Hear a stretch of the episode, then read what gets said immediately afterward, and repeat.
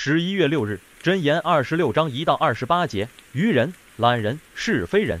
所谓知人善任，是说在任用一个人之前，需要考虑其能力和品格是否足以胜任职务。同样，听来的传闻碎语也应该小心过滤，否则容易被误导。在一比十二节在谈论愚人，因为愚人没有智慧，所以不能把他们放在重要的位置上。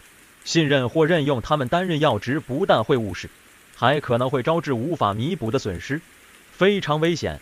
因此，必须对他们加以管束。其中四到五节看似自相矛盾，其实只是重点不同。事实上，第四节可以理解为不要符合愚人的蠢话，免得变成跟他们一样的程度。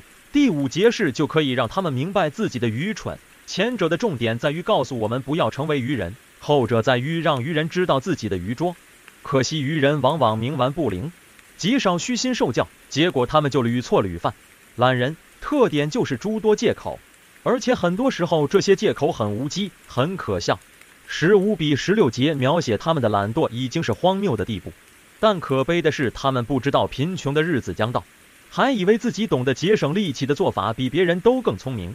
传播是非可以引起误会和纷争，对别人可能造成极大伤害。所以，传讲是非八卦的嘴会害人不浅。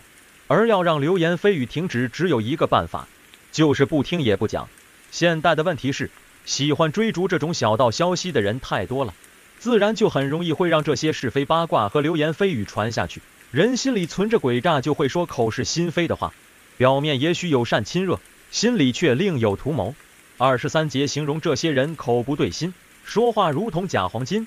二十五节形容他们诡计多端，极不可信，而他们的恶念和诡计最终必然被揭发，让他们自作自受。